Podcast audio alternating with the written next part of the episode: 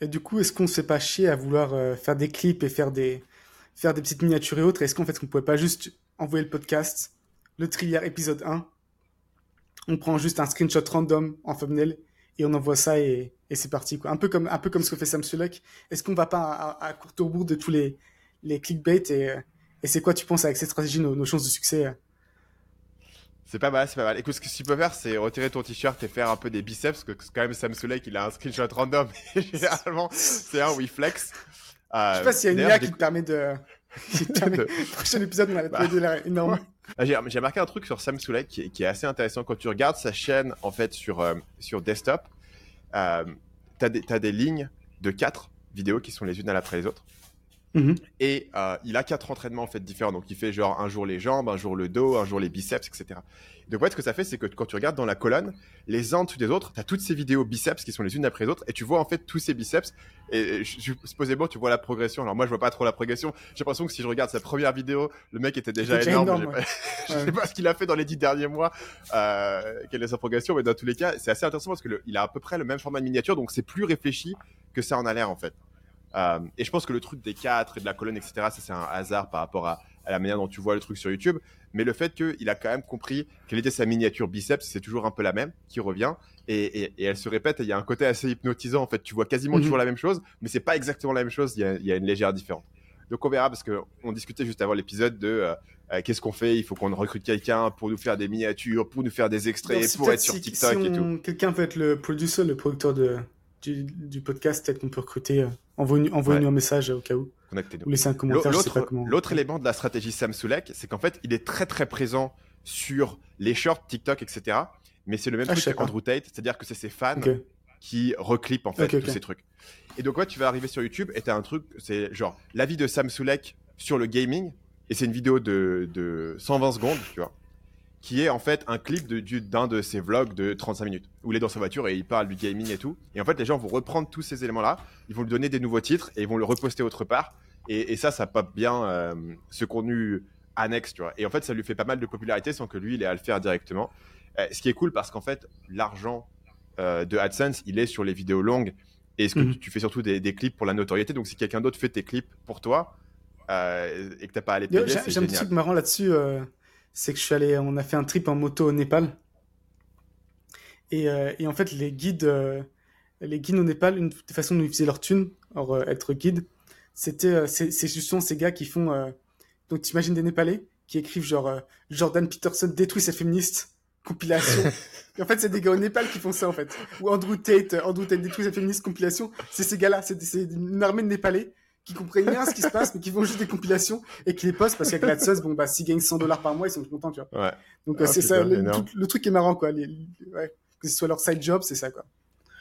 il y, a aussi une industrie énorme, je sais pas si tu as entendu parler de ça, euh, de, de, gars qui sont souvent, c'est au Vietnam ou, au Cambodge, qui vont dans la jungle et qui disent j'ai construit un espèce de mhm. château dans la jungle et tout à la main, tu vois, avec des techniques primitives où il tape sur deux bambous et à la fin il a, il a un jacuzzi le mec. Tu te dis mais comment il fait ça avec du bambou et de la terre? Et en fait il y a eu des vidéos des bunkages où en fait regarde là il y a des traces de bulldozer et tout. En fait le mec il commence à creuser avec, avec un petit bout de feuille. Après il y a un bulldozer qui creuse le trou. Hop, cut, jump cut. Putain, le mec, il a creusé tout. Et il, est, il, est, censé être tout seul. Il y a une équipe de, de, 50 mecs derrière qui sont là avec des pelles et tout pour venir l'aider. Mais il y a une énorme. Non, je sais pas, et là, que ça marche toujours beaucoup d'argent. Il marche toujours euh... nous parce que justement, maintenant, ça a été des bugs assez partout. Ou souvent, après, ils mettaient une femme. Les gens s'en foutent, ça a été ça. Ça peut être des bugs. Ça peut être des bugs autant que tu veux. Les gens, ils vont continuer à regarder. Euh... c'est du contenu qui va faire des, des dizaines de milliers de vues souvent. Et, un de ses gros avantages à ce contenu, c'est qu'en fait, ça parle pas. Donc, ça peut être regardé par des mhm. gens dans n'importe quel pays du monde. C'est un peu comme à un moment donné, le, plus gros influenceur sur TikTok, euh, c'était Kaby Lame. Je sais pas si c'est toujours le cas. En fait, c'est un gars qui ne parlait pas, donc en fait, son, audience était beaucoup plus large. Et donc, dans ce cas-là, potentiellement, ils font 60 millions de vues, mais il y, a une. Ça vient. C'est incroyable. C'est quoi ton talent Faire une tête un peu spéciale, quoi. C'est quand même incroyable, toi. Ouais. Tu sois devenu juste en faisant une seule tête, toi. Il, a, il a trouvé son truc et il a, il a double down, quoi. C'est incroyable, quoi. Ouais. Euh, ouais, comme quoi, comme quoi le, tu peux te focus. Tu as les gens ont peur. Ah, je vais me nicher et tout. Je vais pas avoir cette audience. Mec, il qui devient millionnaire juste en faisant ça. c'est ça. Ah, c'est génial. Et sans, et sans parler. Il euh, y, a, y, a, une autre industrie marrante sur cette idée de, des, des créateurs de contenu. Euh, au Vietnam et apparemment en Indonésie et tout, il y a plein de, de, créateurs qui sont des, des conducteurs de Grab et qui sont aussi des célébrités. Et en fait, ce qu'ils font, c'est qu'ils conduisent le Grab toute la journée. Et en fait, ils, ils, ils, vloguent, ils font du contenu, ils racontent ce qu'ils font, les gens qu'ils ont chopés, etc. dans, le Grab. Et c'est comme ça qu'ils gagnent leur vie. Donc, du coup, ils sont célèbres sur Internet, mais ils peuvent pas arrêter de conduire Grab parce que c'est de là que vient tout leur contenu. Mais il y a, a, plusieurs anecdotes de, de gens comme ça qui, qui font de l'argent.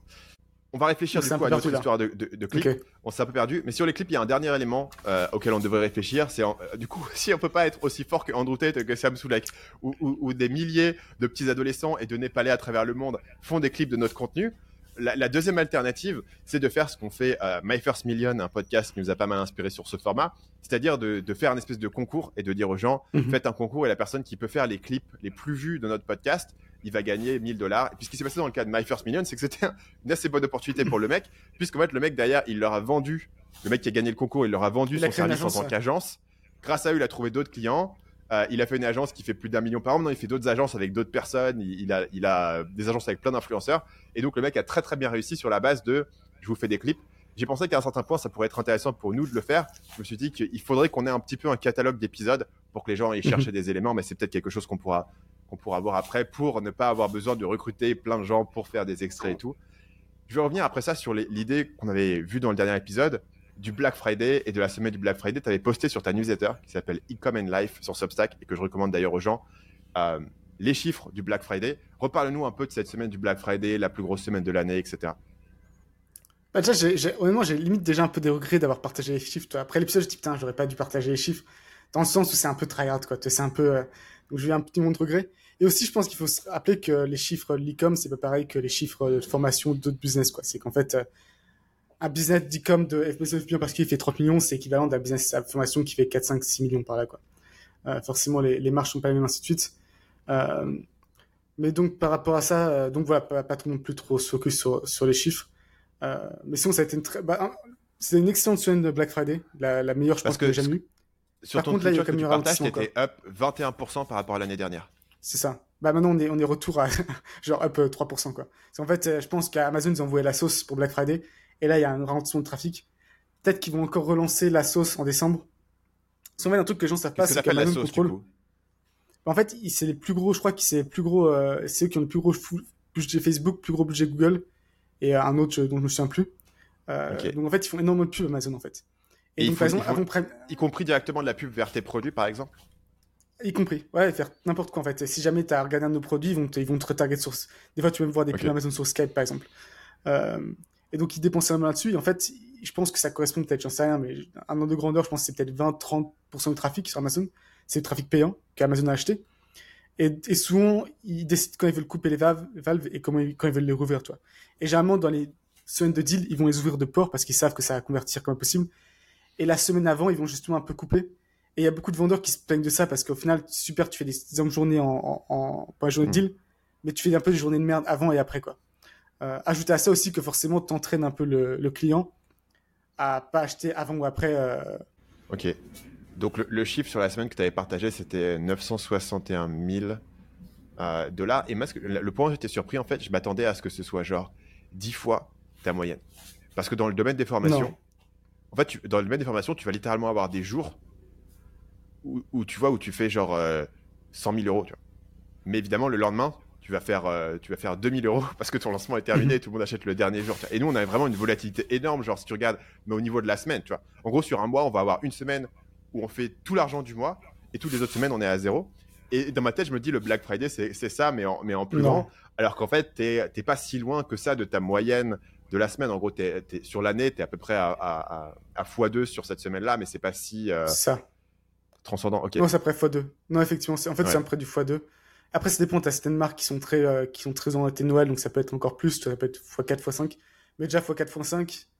À moins, encore une fois, à moins que tu aies un, un, deal énorme qui a pick-up, euh, hmm. c'est relativement rare. Euh, donc, généralement, ouais, si c'était déjà à x3, c'est déjà très bien euh, en termes d'augmentation. Ok. Donc, le programme pour le reste de l'épisode, on va commencer par parler encore d'Amazon FBA avec, avec l'histoire des agrégateurs Amazon FBA. Euh, un désastre à 10 milliards de dollars, des mecs qui ont essayé de faire un truc très ambitieux euh, dans un domaine que tu connais bien et qui n'a pas tout à fait marché. Euh, deuxième catégorie, faut-il être millionnaire avant d'avoir des enfants? Et troisième, nos stratégies d'investissement à plusieurs millions révélées. Tu vois, je, je suis déjà pas dans le Sam Sulek, je suis déjà dans le clickbait sur l'ensemble des sujets, donc on est mal Qu'est-ce qu'il aurait dit Sam Est-ce que tu peux re- remix en mode Sam Sulek euh, un de Alors, ses- alors, Sam Sulek, il, il- il aurait dit euh, section 1 agrégateur, section 2 enfant, section 3 euh, investissement, c'est déjà trop clickbait. Section 3 euh, Où je mets mon argent? Même pas. ouais, ouais. Parce que dès que tu mets argent et tout, c'est déjà, c'est déjà trop. Section 3 euh, pecs, tu vois, pectoraux. Voilà. c'est la méthode Pas Sam besoin d'argent. Si t'as pas besoin d'argent. Si tu as les pectoraux, euh, tu attires l'argent naturellement. Euh, donc le- les agrégateurs. Explique-nous un petit peu déjà ce que ce que c'est que les agrégateurs. C'était quoi leur projet? D'où venait cette idée? Est-ce que ça avait du sens ou non de base? Alors, les agrégateurs, c'est un, truc qui a commencé, je crois, à Frasio, ils sont lancés en 2018. Et en fait, l'idée, c'est euh, ce qu'on appelle les roll-up. Donc, les roll-up, ça a été très populaire dans plein d'industries, par exemple dans les médias. En gros, euh, en gros c'est tu rachètes d'autres médias, tu les fous ensemble et tu as un truc encore plus gros. Même LVMH, ça peut être vu comme un peu un roll-up géant. Euh, et donc, souvent, ça justifie par des synergies qui peuvent pas- ne pas être là. Mais c'est un, peu, euh, ça. Et donc, l'idée, c'est en gros, ils, allaient acheter plein de business Amazon. Et le raisonnement, là où ça se tenait, ouais, et je pense que c'est ça qui est intéressant, c'est que, et on reviendra un peu dessus plus tard, mais en termes, termes purement business, ça fonctionnait pas. Par contre, leur logique, euh, c'est que ils étaient valo à x10, x20 les profits, les agrégateurs, et ils rachetaient des business à x2. Donc ils étaient, Donc, ils en étaient gros- valorisés par leurs investisseurs privés qui leur avaient donné de l'argent pour racheter. C'est ça. Donc en gros, par exemple, s'ils rachetaient un business qui faisait 1 million de profit par an, ils le rachetaient pour 2 millions. Eux, de la façon dont c'était valorisé, ce business d'un coup, il valait 10 ou 20 millions. Tu vois. Donc tu peux voir limite ça comme un cheat code. En gros, tu achètes le business et quand le business t'appartient, d'un coup, il, il- il- il vaut- il vaut beaucoup plus. Et donc, et donc mon expérience personnelle, c'est que j'ai rencontré Frasio en 2019. Alors déjà, déjà, tu sentais le truc un peu euh, où ils étaient un peu à un autre niveau. C'est que j'étais un, sorte de séminaire à Phuket en 2019 donc. Et il y a deux mecs de Trasio, deux représentants de Trasio, donc même pas les mecs vraiment haut placés de Trasio, qui étaient venus en, business class depuis les, États-Unis pour genre trois jours. Ils sont venus à Phuket trois jours euh, au truc et sont repartis quoi. Et donc tu sentais déjà qu'ils y mettaient les moyens, qu'ils étaient prêts à investir. Euh, Mais à ce moment-là, je me disais, si ça se trouve, ils ont compris un truc que moi j'ai pas compris, tu vois. Et aussi à ce moment-là, il faut comprendre qu'ils- qu'à Frasio, ils étaient assez, euh, ils achetaient des business à x2, ce que tu peux considérer comme étant très raisonnable, tu vois. x2, en réalité, les risques que tu perds ton argent, euh, c'est, c'est, euh, c'est pas énorme. Euh, Il faut que ça se pète la gueule dans, dans moins de ouais. 24 mois. Ouais, euh, c'est ça. Et tu peux dire, mais même si c'est divisé par deux, bah, ça va te prendre 4 ans. Toi, bon, bah, ça Mm. te prend 4 ans, c'est pas la fin du monde non plus, quoi. Euh, Ouais. et, et là où j'ai commencé, je sentais que ça allait partir en couille, c'est que j'ai eu un call avec un, un, un agrégateur qui a changé de nom d'ailleurs parce que je pense qu'il y a des trucs un peu frauduleux là-dedans, mais euh, qui s'appelle maintenant Aferian, A-T-H-E-R-I-A-N. Et c'est les seuls cotés en bourse à l'heure actuelle. Et d'ailleurs, ils sont passés d'une côté, ils étaient, quand je leur ai parlé, ils étaient cotés, ils valaient 800 millions, d'accord? Maintenant, je crois qu'ils valent genre 30 millions. C'est quand même intéressant comme. euh, Hmm. euh, Et ils ont, Et donc, ils ont levé combien pour acheter leurs 800 millions d'assets? Bah, en fait, ils, eux, ils ont beaucoup utilisé les, justement le public market, quoi. En fait, c'était les seuls, c'était les seuls à être euh, publics. Ils ont été Euh, cotés en bourse, ils ont levé beaucoup d'argent sur la bourse, ça. potentiellement plus que 30 millions. C'est un Ouais. peu comme WeWork, quoi. où Ils ont levé 2 milliards et au final, ils valent 80 millions. C'est ça. Et, et, et, et j'ai eu le call avec lui, et, c'est là où j'ai senti qu'il y avait. un- En gros, j'ai un call avec leur CFO qui forcément voulait me convaincre de, de vendre. Euh, et il me disait ouais, on a un, un algorithme, euh, une IA propriétaire qui a garanti 95% de chances de succès sur nos produits. En fait, dès que t'entends ça, t'es là, c'est pas possible. En fait, il y a trop de complexité, il y a trop de trucs qui sont pas automatisables pour que ça puisse exister. Et forcément, ce genre de discours, je pense, ça marche auprès d'investisseurs. Et aussi, l'autre discours qu'ils donnaient beaucoup auprès des investisseurs, et n'importe quel vendeur Amazon te disait ça a aucun sens. C'est dire en gros, nous on est les Procter Gamble du futur. Donc, Procter Gamble, c'est eux, ils ont la moitié du supermarché, tu vois. La moitié des marques qu'on Ouais. au supermarché, c'est Procter Gamble. Ils disaient bah voilà, maintenant ça va se passer sur le digital, et nous, c'est ce qu'on va faire avec Amazon, quoi. Sauf que la différence, c'est que tu as une place limitée en magasin, tout simplement. On a parlé déjà un peu avec l'épisode précédent de la Fnac, alors qu'Amazon, rien n'empêche la prochaine usine chinoise de venir te faire concurrence, quoi. Euh, donc, déjà, ça, ça, ça tenait pas trop. Et après, je, connais aussi beaucoup, beaucoup de vendeurs qui ont vendu. Euh, et, en fait, l'histoire était toujours la même. En gros, c'est que j'ai vendu et dans l'année d'après, le business s'est écroulé. En sachant qu'il y avait beaucoup qui avaient des earn-out, en gros, qui touchaient un bonus, une partie de la, de la vente basé sur les résultats. Donc, ils voyaient les résultats de la, boîte. Et en fait, et d'ailleurs, il y avait beaucoup qui ont fait des procès aux agrégateurs parce qu'ils ont l'impression que les agrégateurs géraient mal la, la boîte. Euh, et en gros, c'est toujours ça. Les business se sont écroulés une fois qu'ils ont été transférés à des agrégateurs. Et donc, du coup, les, mecs qui étaient derrière ces agrégateurs, c'était quoi? C'était des, financiers de la private equity qui ont vu un arbitrage et qui ont été à fond dessus, mais qui n'avaient pas, en fait, les opérateurs pour pouvoir gérer correctement les business? En fait, c'est un peu cliché, mais c'est exactement ça. Tu es un peu ouais, les mecs dans la finance avec leur modèle Excel. Mais au final, en réalité, c'était un peu ça la situation. C'est que, encore une fois, les histoires, c'était toujours pareil. C'est. Euh, bah, j'ai une personne que je connais qui a vendu son business qui, je crois, faisait plus d'un million de profits par an quand il l'a vendu, il y a une personne qui s'est mise à gérer, c'est une meuf random au Panama qui connaissait un Amazon et ils lui ont donné. Et en fait, je pense que dans ces, dans ces boîtes, ce qui valorisait euh, parmi leurs euh, parmi leurs employés, leur, taf, staff, c'était justement les, les mecs euh, M&A quoi, les mecs en finance. Et un peu tout le personnel, bon bah ça ça peut pas être si dur que ça, toi, de gérer un business Amazon, toi. Alors qu'en réalité, si c'est très dur en fait, remplacer un un proprio qui est vraiment à fond, qui va qui, ouais, qui est très investi avec un, un employé un peu standard, c'est très très compliqué quoi. Donc euh, donc, tu as ça? Donc, vas-y. Du coup, dans cette affaire, euh, les, investisseurs qui ont mis de l'argent dans les agrégateurs ont perdu beaucoup d'argent, mais j'ai l'impression que ça a été une énorme aubaine pour énormément de vendeurs Amazon FBA qui ont pu exit de leur business avec un bon multiple juste avant, juste après Covid, quand ils avaient eu un gros boost de vente, juste avant que ça redescende. Et, euh, que du coup, beaucoup de gens, euh, même dans notre milieu, ont pu vendre leur business et sortir leur argent au bon moment. Quoi sur les opérateurs. honnêtement, tu as eu des situations incroyables. Tu as, un mec que je connais qui vendait, qui vend des équipements CrossFit. Euh, et en gros, il, faisait jamais plus de 200 000 de profit par an. Tu vois, il était à 200 000 de profit par an, ce qui est honnête, hein, mais ce qui est pas incroyable. Covid, son truc a explosé parce que les gens ont acheté des équipements CrossFit pour la maison. Il fait plus d'un million de profit. Il gens pour un multiple genre x4, 4 millions. L'année d'après, le business est redescendu à 200 000, tu vois. Donc en fait, il a, il a fait l'équivalent d'un x20, tu vois, en réalité.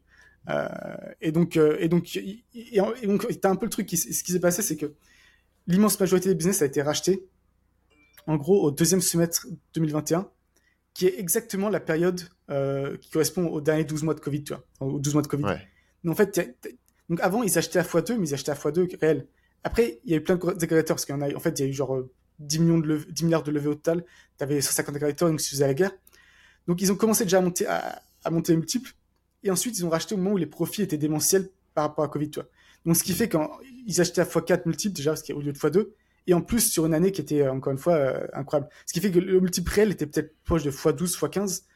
Tu rajoutes à ça qu'ensuite, ils géraient mal le business, donc le business, il, avait encore plus de chutes.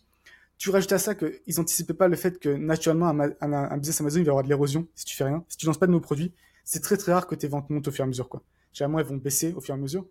Et tu rajoutes à ça encore, qui est, pour moi, qui, est, qui était un peu un mindfuck, c'est qu'il levait de la dette, parce qu'il y avait un peu d'investisseurs, mais il y a aussi beaucoup de dettes en fait. Et il levait de la dette à 15% de taux d'intérêt, ce qui me paraît énorme, toi. Et forcément, 15% de taux d'intérêt, tu as intérêt à. il, faut que, il faut que ton business soit bien rentable pour pouvoir les repayer, toi. Si tu achètes, bah, encore une fois, l'exemple, tu achètes un business à 4 millions, d'accord euh, Et tu payes 15% de taux d'intérêt et que tu finances avec ça, c'est combien? Ça fait. Euh... Tu as déjà 600 000 qui sortent. 600 000 euh, 600 000, c'est ça. Là-dessus. Si le truc, Sur si un le business truc qui rapporte 200 000 maintenant. Tu vois, enfin, tu vois le truc mais, en fait, si le truc il, continuait à 1 million de, de profit et que tu dois sortir 600 euh, 000 déjà, euh, t'as que 400 000 de, de, marge et t'as quand même vachement réduit ta marge de manœuvre, quoi. Euh, ça. Si en plus il baisse, euh, t'es directement dans le rouge. Et, donc, euh, et, ce qui se passe là où ça va être un, un massacre, c'est en fait justement il y a beaucoup qui ont levé l'argent, et que ce soit dette ou investisseur, en début 2021. Et dans beaucoup de cas, c'était un peu, euh, en gros, tu payes les intérêts pendant trois ans et après tu dois repayer le principal. Donc, ce que as, et, ça, ça va arriver début du 24 potentiellement. Et donc, il y a plein, plein de boîtes qui sont pas capables de payer. Et donc, as déjà, et, je crois que j'ai même pas dit que du coup, Frasio a annoncé qu'il faisait faillite. T'as un autre Benitago qui, faisait faillite, qui était le plus gros, qui valait, à un mois, il valait 10 milliards. Hmm. Et ça rejoint un peu le truc de SBF, tu vois. Le truc, le mec, euh, en un an, il passe de, il passe de euh, énorme succès à aller en prison à vie. Bon, Frasio, c'est un peu moins grave, mais ils sont aussi passés de valeur 10 milliards à être en faillite. Euh, ça, enfin, et ce qui est fou en plus, c'est que s'ils avaient réussi à IPO, donc à partir en bourse plus tôt, si ça se trouve, ils auraient réussi à faire leur coup, quoi.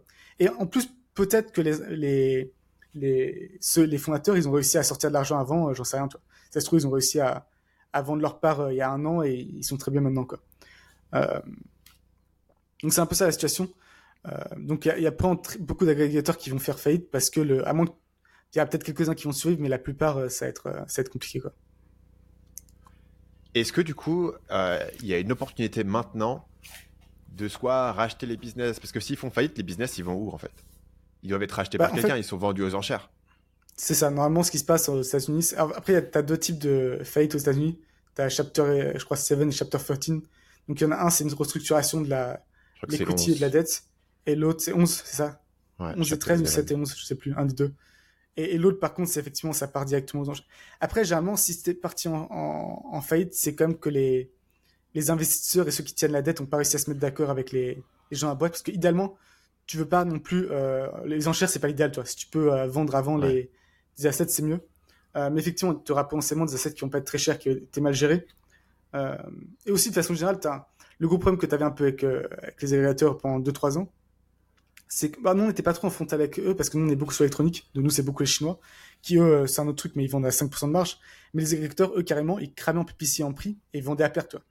Et c'est très compliqué d'être en concurrence pendant 2-3 ans avec un Ouais. vendeur qui est prêt à perdre de l'argent. Ils Parce vendaient à qu'il doit montrer parce de la revenue qu'ils growth, s'en rendaient pas compte ou juste parce ils voulaient manipuler les chiffres pour le, ah, maximiser le chiffre d'affaires? Je, je- je pense qu'il y a les deux. Il y a revenue growth, montrer, bah, regardez, ça, Parce que normalement, top s'il y a un truc sur lequel des mecs de, de finance devraient être bons, c'est de pouvoir euh, calculer leurs coûts et, euh, et leur rentabilité. Non, bah, en fait, il y a, il y a- ça, il y a deux trucs. Je pense qu'ils voulaient quand même montrer leur top line monter parce que je pense que tant que la top Ouais. line monte, après, ils peuvent toujours justifier auprès d'investisseurs. Ouais, mais là, c'est qu'on est, on investit stratégiquement et qu'après, on va. Et l'autre truc aussi, c'est en fait, c'est quand tu fais de la merde niveau inventaire, et je pense que c'est beaucoup passé, tu, notamment tu commandes trop d'inventaire, il y a un moment, t'as as des frais de stockage énormes, il faut t'en débarrasser, il faut les couler, et c'est là que tu fais n'importe quoi. Et, et, et le troisième truc, c'est aussi euh, simplement, encore une fois, la, la, fille au euh, Panama qui a zéro expérience Amazon, qui se retrouve à gérer un portfolio qui fait un million de profits. Ouais. Elle fait plein d'erreurs, tu vois. Elle, fait, elle gère mal le PPC, elle gère mal les prix, elle comprend pas les, sa structure de coût. Donc, tu as, toutes ces raisons un peu combinées qui font que c'était assez mal géré. Passons à notre, autre sujet sur, euh, les enfants. Euh, être père et entrepreneur, j'ai appelé cette section Faut-il être millionnaire pour avoir des enfants? Parce que je pense que on va, on va probablement être assez positif dans la section en mode euh, c'est génial d'avoir des enfants, enfin nous on trouve ça génial. Je me demande s'il y a une question de timing. Je me demande s'il y a un bon moment pour avoir des enfants. Et le moment, c'est à partir du moment où tu as, as posé les bases de ton business, tu as assez d'argent et tout, le truc commence à être là. Euh, et idéalement, euh, aux alentours de la trentaine, je pense qu'il y, a des- gens qui ont aussi des enfants trop tard en fait, et qui sont en mode ah je vais attendre et tout, et, qui sont là à 40 ans et tu dis mec t'aurais pu profiter de tes enfants euh, 10 ans de plus quoi. Euh, voilà, et je pense que ça aurait pas facilement pu être moi, tu vois, moi je peux facilement être la personne qui se dit j'aurai toujours le temps, je le ferai plus tard. Et il s'avère que, que dans notre cas, en fait, on a été voir le docteur, et le docteur nous a dit ouais attendez pas trop. hein. Voilà, ça va être le moment et tout. Et ça m'a mis quand même un peu la pression de me dire, ah ouais, ok, du coup, euh, il, faut, il faut prendre ces décisions dans les prochaines années ou potentiellement, euh, ça, sera vraiment, ça sera vraiment dur euh, d'avoir des enfants, juste d'un point de vue médical, biologique et tout. Et je pense que beaucoup de gens d'ailleurs n'ont pas, ont pas cette chance de faire la visite chez le docteur au bon moment pour se rendre compte que, que si tu attends, ce sera plus dur. Euh, ou alors, bien sûr, la chance d'avoir rencontré la bonne personne et tout. Mais je pense que Il y a aussi ça qui rencontrer la bonne personne, c'est il y a aussi un facteur de qu'est-ce que tu cherches en fait? Parce que Mhm. si à un moment donné, si tu dis ok, euh, d'ici quelques années, ce serait cool d'avoir des enfants, tu, tu cherches dans cette optique-là. euh, versus euh, si tu es un peu en mode bon bah je vais vivre ma vie etc et peut-être qu'un jour je serai avec une personne qui en plus euh, je, je vois bien un, un futur avec c'est tu vois, ça a moins de chances d'arriver quoi si t'as pas si t'as pas déjà cette vision en tête moi je me souviens la première fois que j'avais rencontré un mec comme ça j'étais à l'époque dans, dans une colloque d'entrepreneurs à Barcelone donc enfin que des mecs complètement perchés et tout mais on avait un qui était perché dans une direction différente des autres et son truc c'était euh, je vais chercher ma future femme et c'est la première fois dans ma vie que je voyais une personne dont l'objectif annoncé c'était de trouver une personne avec qui se marier en fait. Et à l'époque, je trouvais ça vraiment étrange, tu vois, mais en même temps, ça me faisait beaucoup réfléchir parce que oui, enfin, tu vois, si tu voulais construire ça, c'est un peu comme si tu voulais monter un business. Tu, tu, Mhm. tu ok, je cherche à, à monter un business, je cherche à lever de l'argent, etc. Tu as, une intention pour le faire. Tu te dis pas, ça va arriver par hasard, euh, ce truc énorme, ce changement de vie énorme et tout. Et lui, il était en mode, ok, j'ai envie de me poser et tout. Il était pas, il était pas vieux, hein, il, il devait avoir euh, 26 ans au tops, tu vois, maximum. Euh, donc ça, je pense qu'il y a cet élément d'intention. Mais, mais la question, c'est, est-ce que c'est vachement plus dur de le faire dans l'autre sens? Et je pense qu'en un sens, ni, ni, nous- ni l'un ni l'autre, on peut vraiment rép- répondre à cette question de est-ce que c'est plus dur de monter un business quand tu as des enfants versus avoir des enfants quand tu as un business, parce que nous, on l'a tous les deux fait dans le même sens, c'est-à-dire avoir le business et ensuite les enfants. Mhm. Euh, mais je pense qu'il y, y a un facteur à ce niveau-là. Et je pense qu'une grande partie de l'anxiété de enfant entrepreneur, c'est est-ce que je peux monter un business en étant entrepreneur? Et mon expérience, c'est que avoir des enfants quand tu es déjà entrepreneur et que tu, tu sais ce que tu fais et que tu as un élément qui marche, en fait, c'est beaucoup, beaucoup moins dur que ce que les gens craignent. Non, je, suis- je suis assez d'accord avec ça. Et en fait, je pense aussi qu'en fait, en gros, avoir de l'argent et, et, avoir, et être à l'aise et pouvoir notamment avoir des, toi, des nounous, de l'aide comme ça, c'est, ça rend beaucoup plus facile. Mais je pense qu'en fait, c'est vraiment un facteur déterminant pour choisir ou pas d'avoir un enfant, tu vois. Mmh, et t'as un truc tout con, c'est qu'en fait, c'est les pays les plus riches qui ont moins d'enfants. Donc en Afghanistan, ils sont genre à 4 femmes par enfant, tu vois. Tu vas pas me dire qu'en Afghanistan, euh, t'as moins, t'as, 4 enfants par femme. T'es plus à l'aise, euh, t'es plus à l'aise. Et même dans, c'est un pays, tu vois, en France, les personnes qui ont plus d'enfants, c'est les personnes qui ont, sont plus grosses difficultés financières, tu vois. Donc je pense que t'as un, un peu ça qui, qui tient pas. Et je pense, généralement, c'est pas vraiment un problème d'argent, c'est plus une question un peu d'anxiété par rapport au futur, un peu généralisée. Euh, euh, et, et, je pense que c'est un thème qui peut revenir sur le podcast, mais cette anxiété, elle disparaît pas nécessairement parce que tu as de l'argent. Non, non, je pense pas. Non, non, parce que en fait, pas, tout reste pas en ton contrôle. Tu vois, si t'es inquiet du monde de façon générale, bah, tu fais partie du monde, donc peu importe, euh, tu vas voir ça. Et donc, ta, et donc ta question, c'était en gros, est-ce que, est-ce que, euh, est-ce que c'est plus facile? Ouais, bah, je pense que potentiellement c'est plus facile. Est-ce que ça, dans quelle mesure est-ce que ça a changé ta vie en fait? Dans quelle mesure est-ce que ça a changé ta vie Dans quelle mesure est-ce que ça rentre en conflit avec ta carrière d'entrepreneur? Alors, changer ma vie énormément. Par contre, changer un peu ma, ma, partie professionnelle beaucoup moins que ce que je pensais. Honnêtement, j'ai après les mêmes, euh, je suis la même chose que ce que je faisais avant. J'ai juste coupé certains trucs, tu vois. Je joue quasiment jamais aux jeux vidéo. Avant, j'y jouais. En fait, tu coupes ça et puis euh, rapidement, ça te manque même plus, donc c'est plus trop un facteur. Donc euh, moi, il n'y a pas eu euh, d'un changement professionnel. Le, gros truc que ça a changé pour moi, et, et, et je dirais qu'il y a un pendant positif et un pendant négatif, c'est que maintenant, n'importe même quand j'ai un gros problème business, il suffit que je me dise les enfants vont bien, même d'imaginer un peu négativement. Mm. Qu'est-ce qui se passait si on, on sait toi mes enfants s'étaient fait écraser par une voiture, toi tu seras en mode euh, ton truc business tu t'en fous toi, ça, ça, ça sort mm. totalement donc, donc, ça baisse beaucoup un peu l'anxiété par rapport au business. T'es là bon j'ai ma famille, quoi qu'il arrive on ira bien. Toi t'es ça te suffit un peu, toi t'es un peu en autosuffisance de ce point de vue-là. Par contre, forcément, ça te rajoute aussi cette anxiété de, tu as tout prix qu'il arrive à tes enfants, que tu as du coup aussi à gérer par rapport au fait de pas non plus trop les surprotéger. Euh, avant, avant d'être parent, j'étais très, euh, j'étais très, moi, mes enfants, je les laisserais faire ce qu'ils vont, euh, ce qu'ils veulent, toi, il faut qu'ils prennent des risques, faut qu'ils, faut qu'ils puissent aller courir dans la nature. Et une fois que tes enfants, t'es en mode, en fait, c'est plus compliqué, quoi. C'est un conflit interne ouais. à gérer, quoi. Ouais, et, et, toi, c'est quoi, en, en, dans ce que ça a changé dans ta vie et dans, dans ta, dans ta carrière? Écoute, moi je pense que ça m'a ça m'a amélioré en fait. De la même manière où me mettre en couple, ça m'a aidé à m'améliorer euh, au niveau de, de plein d'éléments, notamment euh, bah, des, des, trucs cons. Hein. Je, je, vais donner des trucs cons, mais le sommeil. Moi, mon sommeil au départ, mm -hmm. et je pense qu'on en parlait dans des vieux épisodes de Nomad Digital pour les gens qui écoutaient euh, ce podcast à l'époque. Mais moi, j'étais, euh, mon sommeil, c'était euh, totalement n'importe quoi.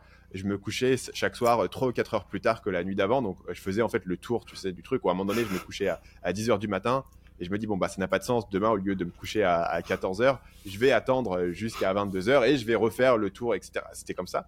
Et en fait, je me disais, euh, ouais, c'est mon horloge biologique qui est décalée de 4 heures, tu comprends pas et tout. Mec, mais n'importe quoi. À partir du moment où euh, j'ai habité avec Kim et elle elle, se couchait à une heure, elle se levait à une heure et tout, et je me calais un peu sur le même, sur le même truc. Et bah, du coup, j'arrivais à me lever et à me coucher à des heures à peu près normales, tu vois. Et avec les enfants, ça a encore changé ça, puisque en gros, ma fille, elle est debout tous les matins entre 6h et 6h30. Donc, tous les matins entre 6h et 6h30, euh, on, on, te réveille, tu vois. Et tu dis, ah ouais, c'est dur de se lever à 6h. En fait, non, c'est très facile de se lever à 6h quand tu as l'habitude et quand tu n'as pas le choix. C'est couché à quand, en fait, il n'y a jamais de moment, quand tu t'es couché à 9h du soir, mmh. et quand il n'y a jamais de moment, en fait, où, où tu vas faire. Donc, ce qui va casser ta routine de 6h, c'est la journée où, je sais pas, tu es sorti, tu t'es couché tard, etc. Tu te lèves tout d'un coup à, à, à 8h30 c'est très dur de, de, de, te lever le matin suivant à 6 heures en fait. Tout d'un coup, tu es décalé. Mm -hmm. Quand tu pas cette option d'être décalé et tu es, calé là-dessus, pour moi, ça compte sur le sommeil. Ça compte sur le moment où je dois terminer de travailler parce que je me dis, bon, bah, ok, je vais pas louper le dîner des enfants et tout, donc il euh, faut, que j'arrête. Euh...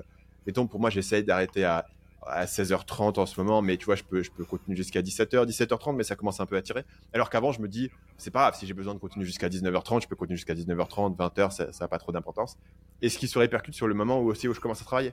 Avant, j'étais un peu en mode, bon, bah, c'est pas grave, je peux lire. S'il si y a un bon article qui est sorti, je peux lire pendant une heure euh, le matin avant de commencer et tout, c'est pas grave, parce que de toute manière, je peux travailler plus tard.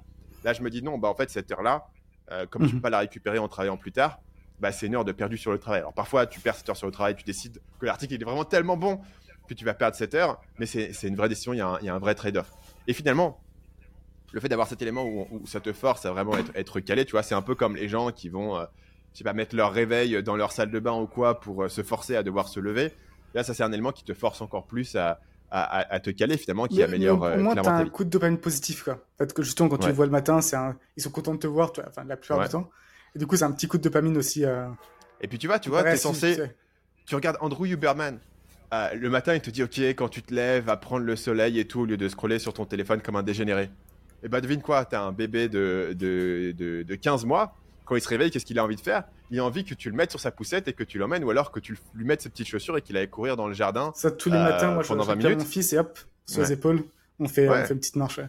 Et naturellement, l'enfant, il, a, il, a, il a écouté Andrew Huberman et il a tous les bons conseils, tu vois. qui- Se coucher à la bonne heure, se lever à la même heure, euh, aller, aller prendre le soleil directement. euh, c'est incroyable.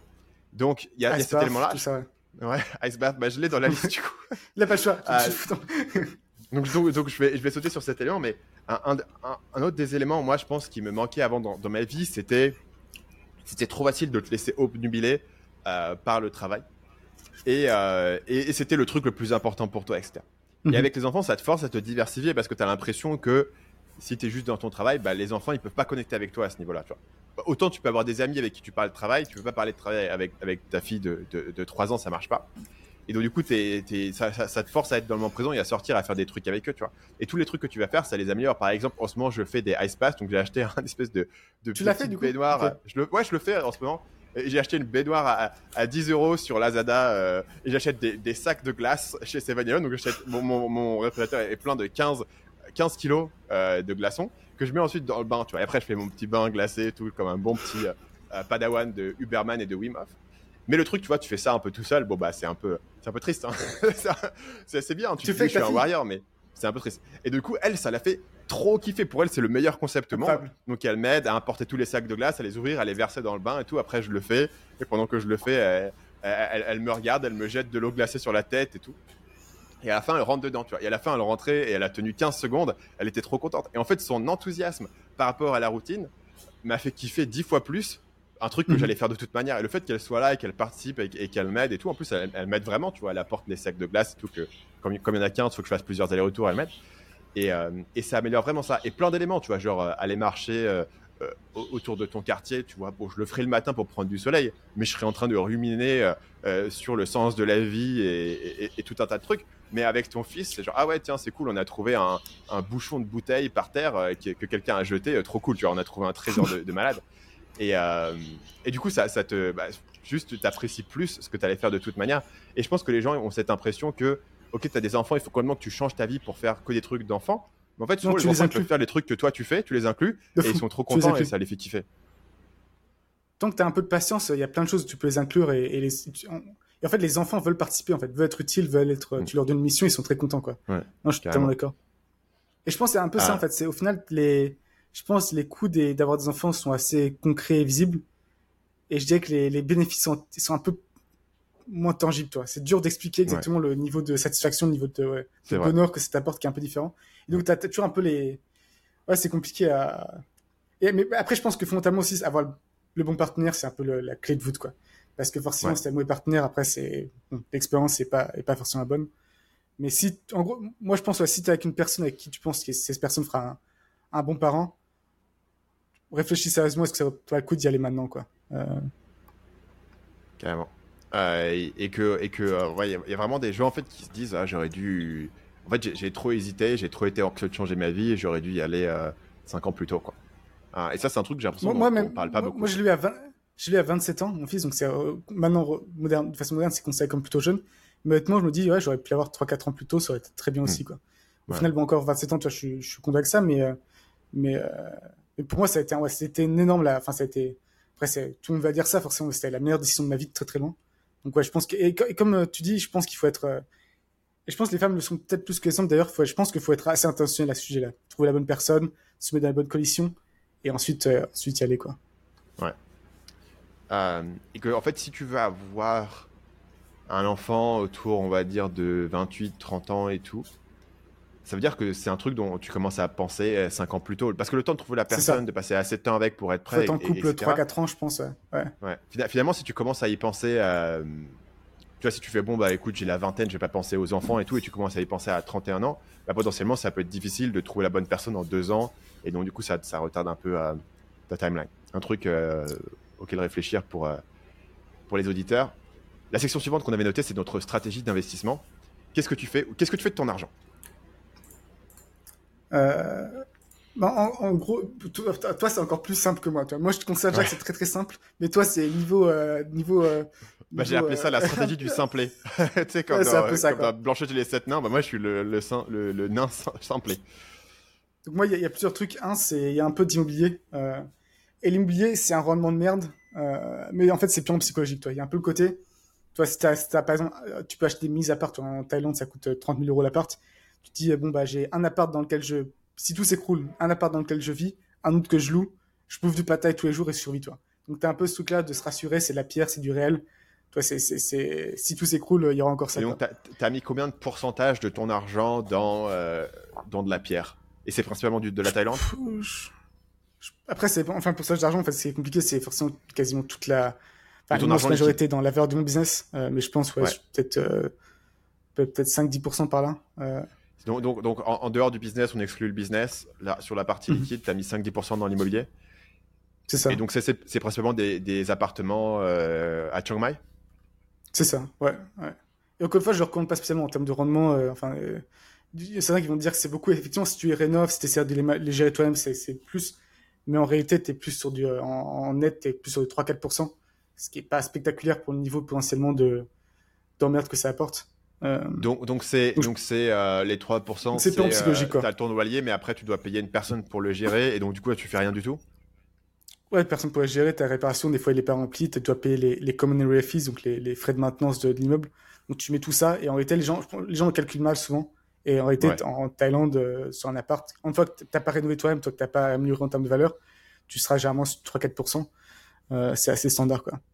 Mais euh, quid de, tous les gens qui te disent euh, l'immobilier pour devenir riche, etc. C'est quoi? C'est un truc, euh, c'est un truc de niche fiscale en France que tu peux optimiser? C'est un truc de prendre de la dette, de faire un effet de levier? Dans ça, je pense que tu as un peu mais surtout effectivement, tu, tu effet de levier toi. Et moi, moi, je l'ai pas. Toi, en Thaïlande, c'est pas vraiment un truc que tu peux faire en tant qu'étranger.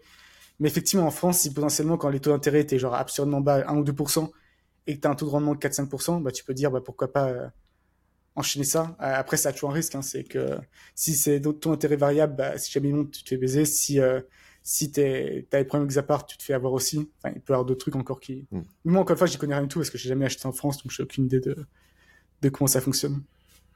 Ok. Euh, donc, ça, c'est 5-10% sur, sur l'immobilier. Qu'est-ce que tu fais après? Je ne l'ai pas mis là, mais j'ai aussi un tout petit peu de crypto, vraiment pas beaucoup.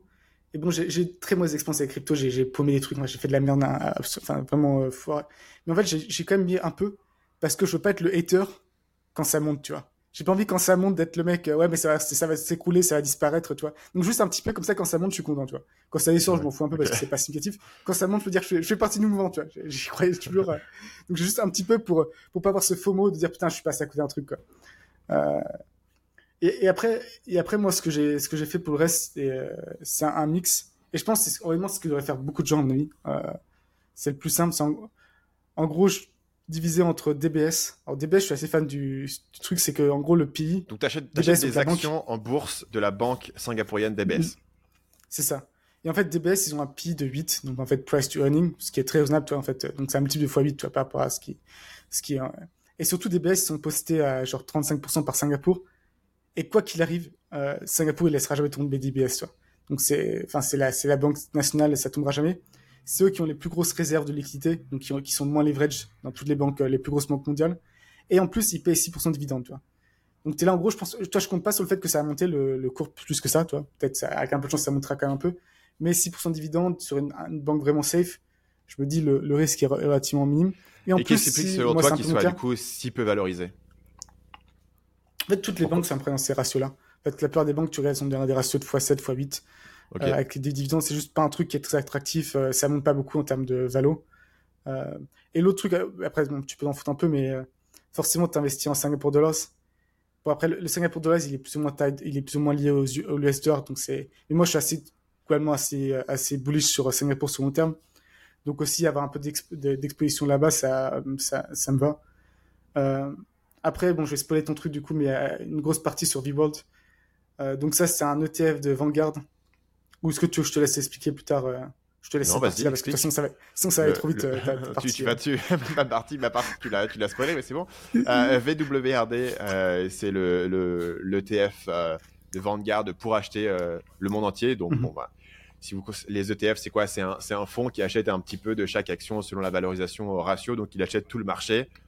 Et au lieu d'acheter euh, toutes les actions du marché, bah, toi, tu achètes une seule action qui, lui, derrière, te répartit dans toutes les actions. Donc, c'est l'idée de te dire, je suis pas assez intelligent pour, euh, battre le marché et faire mieux que le marché. Je vais juste prendre le, taux normal du marché. Dans ce cas-là, si tu veux le faire à l'échelle, tu veux le faire à l'échelle de, juste des États-Unis, par exemple, mais là, tu le fais à l'échelle mondiale, bah, c'est le, le ticker euh, VWRD.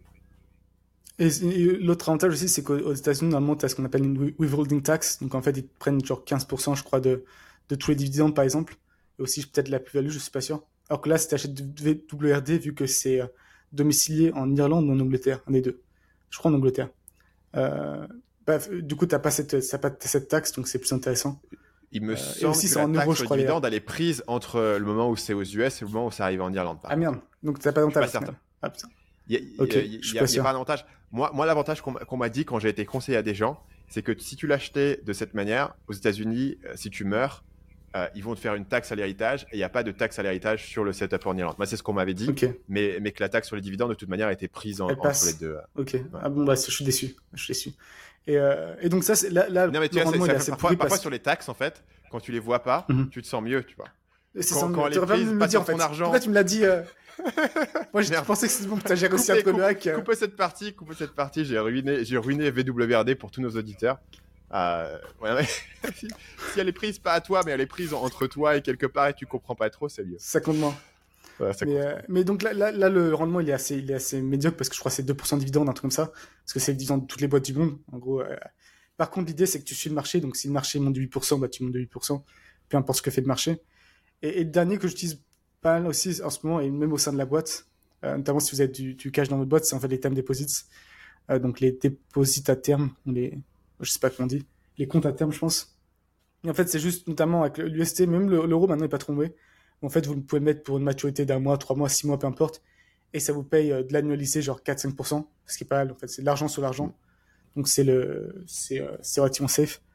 Euh, et donc c'est, et en fait, au final, c'est tout en fait. Et, notamment, euh, je pense, je pense que tu as un peu le message, c'est que la plupart des gens d'être trop malins sur les investissements, essaient de réfléchir, d'essayer de, battre le marché, de, choisir la, bonne action en bourse et autres. Et, c'est vraiment là où l'avantage de la personne est, notamment si elle est entrepreneur. Même en fait, peu importe, c'est très rare. Euh, après, tu peux avoir la chance, hein, tu vois. de façon générale, la bourse, elle monte, donc tu as des chances quand même d'être positif. Mais je pense que c'est plus simple de, de prendre un truc qui traque de façon très généralisée et qui a zéro, euh, zéro euh, ouais, qui demande pas de temps à gérer quoi. Ça c'est c'est vraiment du purement du revenu passif du vrai revenu passif euh, où, où t'as pas à travailler dessus, t'as pas t'as pas organisé quoi que ce soit, t'as pas à y toucher. Euh, donc c'est quoi ton opinion même si je connais un peu euh... Moi, moi, je fais ultra simple. En fait, moi, j'ai de l'objection sur rien là-dessus. Donc, il y a deux éléments que je fais. J'ai pas mentionné, mais euh, j'ai un petit peu de crypto, mais c'est vraiment très symbolique. En fait, sur la crypto, ça va, être ça va être un peu symbolique de mon approche globalement à l'investissement. C'est-à-dire que j'ai commencé à m'intéresser à la crypto en 2017, à, l'époque où j'ai fait ma première vidéo sur Bitcoin. Comme souvent, je m'intéresse à des sujets parce que je fais une vidéo dessus. Je me dis, tiens, c'est pas mal, je vais, en acheter un peu tous les mois et tout. J'ai commencé à en acheter sur un espèce d'exchange. Et à un moment donné, bon, bah, c'était 2017, les banques, ils aimaient pas trop quand achetais euh, de la crypto et tout. Ils ont fait, bon, bah, du coup, euh, vous pouvez plus euh, acheter de la crypto avec ce compte bancaire que j'utilisais à l'époque. Du coup, j'ai fait ah merde, bon bah je vais arrêter. j'ai totalement arrêté, j'ai abandonné l'idée d'acheter de la crypto. Alors du coup, j'ai la crypto que j'ai acheté à l'époque, qui du coup a depuis a, fait plus que x2, etc. Donc j'ai gagné de l'argent, mais en fait, au fil du temps, c'est devenu un pourcentage de plus en plus minime mhm. euh, de mon portfolio. Parce qu'à l'époque, je me suis dit, ok, ça a du sens de mettre, euh, mettons, 5% euh, de ton argent sur la crypto. Bah 5% de l'argent que j'avais en 2017 aujourd'hui, c'est, je un, un, dixième de pourcent, un truc comme ça que ça doit représenter, même moins que ça, tu vois, de, de ce que ça doit représenter au niveau du portfolio, donc la crypto est très très petit, pas vraiment par une décision, mais juste par un truc de ah putain, vous me faites chier les gars, donnez-moi un truc simple. J'ai un peu le même retour sur, sur l'immobilier en fait. Quand j'ai débarqué à Chicago pour la première fois, euh, toi, tu, tu, à cette époque-là, tu étais assez motivé. Je me suis à un moment donné, tu voulais, tu voulais acheter euh, plein d'apparts. Euh, y a, on, a, on a un autre ami qui a, qui a beaucoup d'apparts. Je dis, ouais, ça, ça fait sens, tu vois, tu as de l'appart, la pierre et tout. Si jamais c'est la fin du monde, je peux aller dans mes apparts. Mais après, je regarde et tu fais, ah, du coup, les apparts, tu les achètes à 30 000 Et pour chaque 30 000, il faut que tu ailles visiter des apparts, que tu signes un contrat avec un agent immobilier, que tu, que tu sortes de ta putain de maison, mec. genre, le nombre de fois où je sors de ma maison dans, dans, une semaine, c'est pas suffisant pour aller visiter des apparts, quoi. Là, si, je commence à visiter des apparts, je vois plus personne, je fais plus de date night avec ma femme, c'est fini. j'ai usé tout mon quota et tout pour acheter pour, pour 30 000 balles. Donc en fait, je me suis dit, ça, va, ça a l'air euh, super, super gars, j'ai pas envie de me faire chier et tout. Donc j'ai été faire le truc le plus simple et puis ensuite le truc qui était, qui était conseillé par beaucoup de gens sur internet, c'est-à-dire tu mets tout dans, une seule chose, dans, de la bourse, et puis euh, tu es ultra diversifié là-dessus, mais tu, tu te fais pas chier. Donc euh, moi, ce que j'ai, c'est que j'utilise euh, un, broker, et ce que je fais, c'est que je mets 90% dans VWRD, celui que tu as mentionné tout à l'heure, et 10% dans un truc, un ticker qui s'appelle AGGG. C'est juste des bons, en fait, c'est des, obligations de la dette d'entreprise. Alors pour le coup, pourquoi est-ce que j'ai fait 90 Parce que j'avais parlé quand même à un conseiller à ce moment-là, juste pour, réfléchir en gros, juste sur cet élément. C'est lui qui m'avait parlé de, cet élément d'héritage, etc. en Irlande, juste pour savoir, bah, en fait, sur tous les, les, les, ETF que je peux choisir, lequel est le plus adapté à ma situation en tant qu'expatrié. C'était un mec qui était spécialisé sur les expatriés. Il m'avait dit, ah, c'est bien, t'es jeune et tout, donc tu pourrais tout mettre en, en action, mais c'est bien, c'est une bonne discipline pour les jeunes d'avoir aussi des, des, des, obligations que tu devras plus tard augmenter dans ton. En gros, plus, plus t'es vieux et plus t'approches de la retraite, plus tu veux augmenter mmh. euh, les obligations pour diminuer ta volatilité. Et aussi potentiellement si la bourse. Pourquoi des obligations au lieu de time deposits du coup? Bah, à l'époque, les time deposits, ça représentait rien du tout. Ouais, mais maintenant, c'est mieux elle, elle, que... elle, a été mise en place. Euh... C'est quoi comme pourcentage maintenant sur les applications? Touche où elle, où, tu les, où elle se trade, euh, c'est la plus-value bah, T'en sais rien? C'est à, peu près pareil. Mais, mais j'ai perdu de l'argent parce qu'en gros, tu vois, sur les obligations, tu as un pourcentage de, euh, mm -hmm. de rendement, mais tu as aussi bah, le truc, il est tradé en bourse en fait. Donc, ce qui s'est passé, mm -hmm. c'est que quand les taux d'intérêt ont augmenté, les, les obligations actuelles qui payaient un taux d'intérêt de merde ont diminué ouais, en fait. En Donc ça veut dire ouais. que là, pour le coup, sur VWRD, j'ai gagné plein d'argent et sur AGG, sur mes 10% d'AGG, j'ai perdu. L'hypothèse étant que normalement, si la bourse se pète la gueule, les obligations ça monte et que du coup, tu peux, re, tu peux rebalance en fait. Donc du coup, si la bourse se pète la gueule, tu peux. Donc du coup, es, maintenant, tu as, as, mettons euh, euh, 70% sur la bourse et maintenant tes actions ont monté à. Tes, tes, tes, obligations sont montées à 30%, bah, tu vas vendre 20% de tes actions, enfin 20% sur les 30, donc pour redescendre à 10, pour rebalancer. En gros, c'est la, la théorie derrière le truc, ce qui en fait, euh, concrètement, ça, ça n'arrive jamais parce que je suis constamment en train de rajouter de l'argent dessus. Et donc, du coup, bah, j'ai pas cette occasion, mais c'est le conseil que m'avait donné. Donc, je, je, partage le contexte du conseil et de la réflexion que j'ai eu dessus pour dire mes 90, 10. Dis, au final, euh, voilà. j'aurais dû euh, tout mettre sur VWorld, quoi, limite. Bah, j'aurais chercher... tout mis sur VWRD, j'aurais gagné plus d'argent et ça aurait été plus simple. Et au lieu de faire un trade par trimestre, j'en aurais, genre, au lieu de faire deux trades par trimestre, j'en aurais fait un.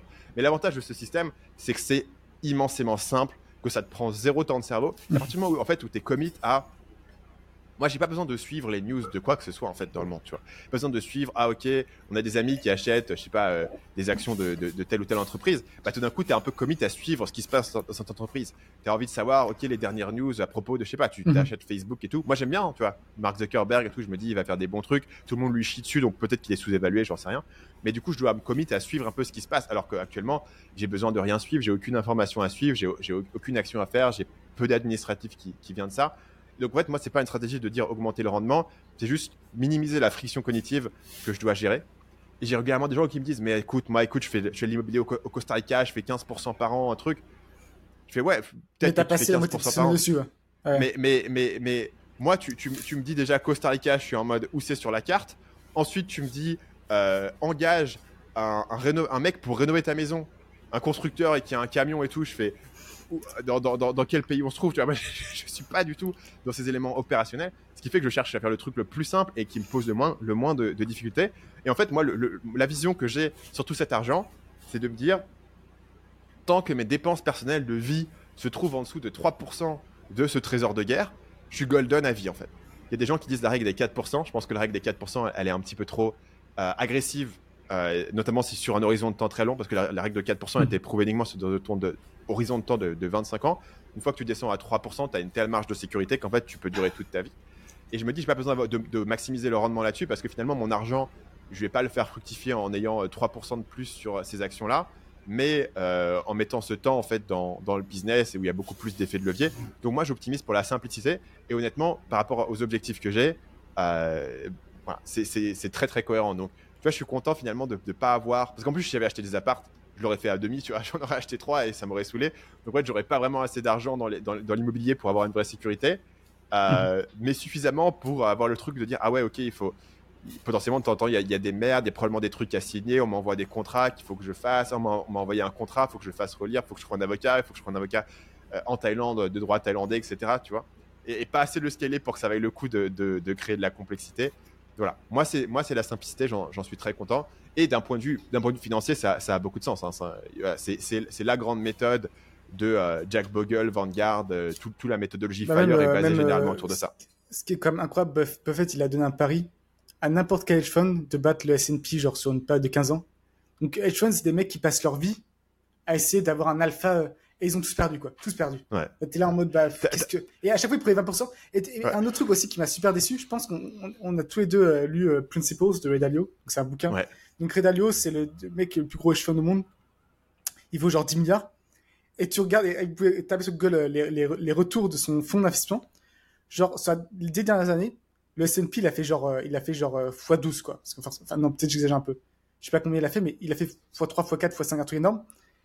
Redalio, son fonds, il a fait genre plus 5% en 10 ans. Euh, enfin, c'est incroyable, toi. C'est, enfin, c'est l'équivalent, toi, si, hein? t'étais au foot et si tu passais, euh, si t'étais en buteur et tu mets pas, euh, c'est incroyable, quoi. En fait, il s'est totalement foré parce qu'en fait, il, il était super négatif, et, mais je te laisserai, je te laisse vérifier. Je crois qu'il s'appelle comment son fond, son, son fond principal? Pure Alpha. Pure Alpha, ça. Regarde les retours ces dernières années. C'est incroyable, bas, quoi. Et, je crois que tu vas avoir genre 5%, et c'est me dire, ça, ça veut 5% par an, ce qui est pas très bon, mais bon, c'est, mieux que rien. Non, c'est ça, en moyenne, je crois que c'était 12% en 10 ans, le, le S&P, par année. Et genre, euh, et, et, euh, et euh, le truc alpha, c'est 5% sur les 10 ans, quoi. Donc, je suis sur un truc Reddit. ils, suivent un ticker qui s'appelle QQQ. Je sais pas ce que c'est, mais apparemment, c'est un stock market. C'est un peu le S&P. Le S&P, depuis 2017, a gagné 18,5% par an. Et Redalio, il a gagné 4,3% par an depuis 2017. Et euh, ce qui, ce qui s'est passé, c'est qu'en en 2017, il performe mieux, euh, mais en 2018, 2019, il est en dessous. Et surtout en 2022, ouais, il, il, tient un peu moins, un peu mieux en 2022 quand ça baisse. Mais sinon, euh, c'est pas ok. le truc que j'avais vu, c'était carrément depuis, je crois, c'était depuis 2009 ou 2010 à 2023, et c'était incroyablement bas, quoi. Donc, tu, donc tu dis une une mec, un mec qui a une armée de gens extrêmement intelligents avec des systèmes super, qui, qui sous-performent et pas d'un peu, toi, qui sous-performent totalement le marché et je, je, pense on, est toujours. Moi aussi, j'ai toujours un peu la vague, euh, tu sais, de t'en parler d'une boîte. Putain, en fait, c'est sûr, elle est sous-évaluée cette boîte. Il y a un truc. Euh, et tu... Non, non, essaie pas. Genre, euh, part du principe que le truc est random, que tu comprends rien, et, et mets dans un ETF et, réfléchis pas plus que ça. Pour, moi, le problème, c'est qu'à partir du moment où tu dis cette boîte est sous-évaluée, je vais investir dedans, bah, t'es commit à régulièrement voir si la boîte, elle a monté, elle a descendu, quelles sont les news, est-ce qu'elle est surévaluée. Tu vois, t'es es commit à, à, suivre parce que tu as pris une décision et donc, cette décision, tu ne peux pas supposer que, euh, que, que, les informations qui viennent après n'ont pas de portée sur cette décision. Tu es obligé d'ajuster. Et tu as raison qu'en fait, j'aurais, au lieu de dire la stratégie du simple, j'aurais dû, dû, dire la stratégie Warren Buffett parce que ce que Warren Buffett a dit pour ses héritiers, c'est de dire prenez tout l'argent et mettez-le dans le SP parce que je pense que personne ne peut battre le S&P euh, de manière euh, régulière. Même, même en fait, ça fait Berkshire Hathaway, ça fait Warren Buffett, il y a 20 ans, qui disent bon, avant il y avait des trucs à faire, on peut vraiment battre le, le marché de beaucoup.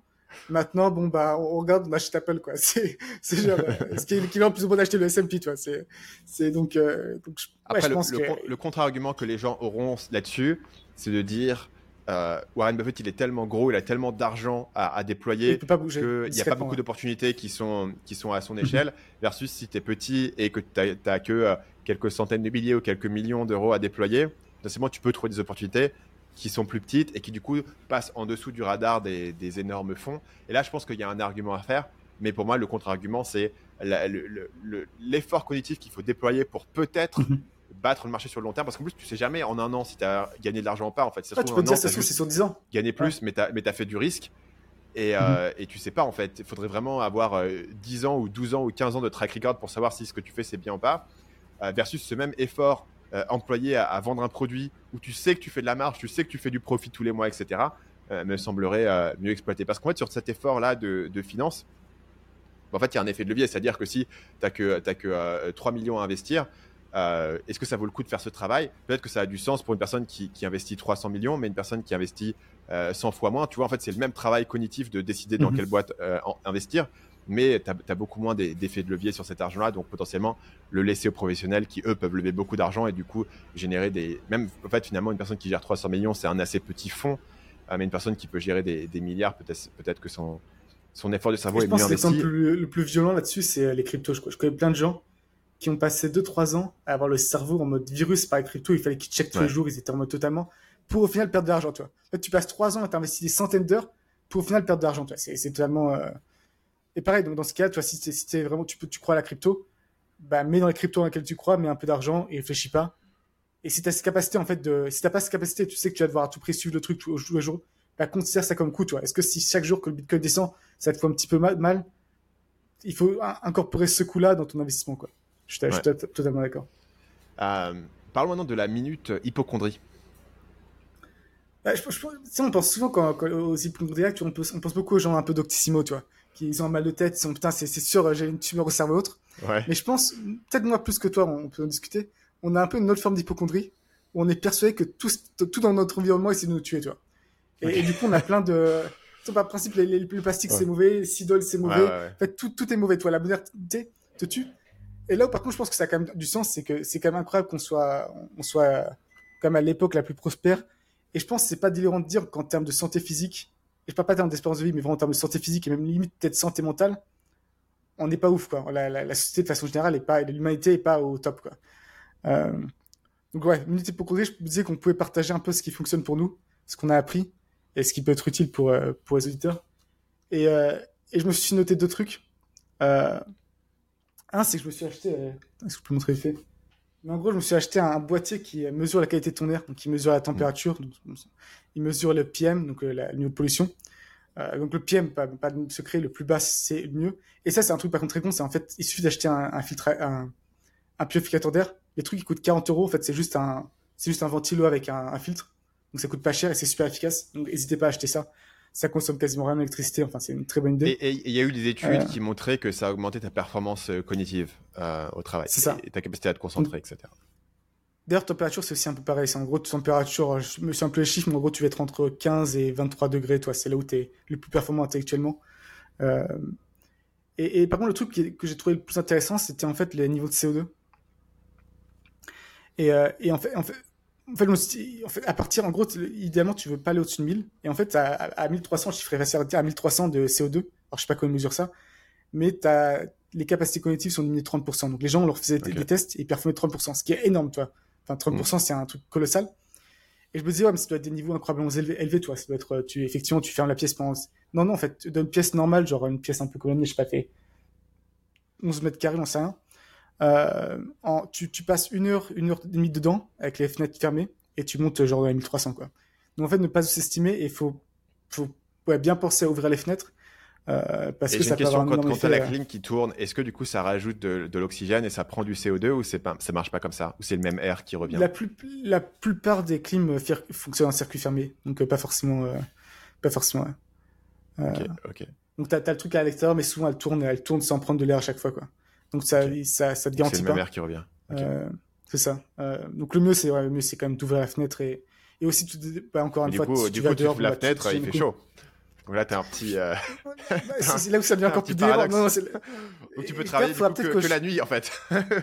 faudra peut-être que je mette un, dans les notes un article qui est très dessus. Parce que t'as, as la température, le problème. Et t'as un autre truc, c'est notamment, t'as le PM, en fait, la pollution de l'air. Ouais. Et donc, du coup, dès que tu ouvres la fenêtre, ton pied monte.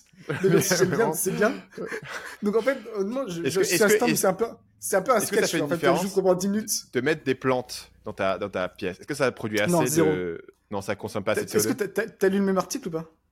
J'ai pas du tout lu l'article, c'est pour ça que je te pose la question. Ok. ok. Non, en, justement, le mec, il fait une blague par rapport à ça. C'est en gros, il faudrait mettre genre 150 euh, plantes vertes dans ta chambre pour que ça, ça aille, genre, ça fasse 10 10% en fait. C'est vraiment, ça serait, ça fonctionne pas, quoi. Après, si psychologiquement tu penses qu'elle t'apporte de l'oxygène, tu vas aller prendre du CO2, pourquoi pas, toi, il y a un effet placebo. Mais non, ce qu'il faut, en fait, par contre, l'avantage, c'est que tu ouvres 5 minutes les fenêtres, généralement, euh, tu resets le niveau d'oxygène, et après, t'es encore bon pour 1h30, quoi.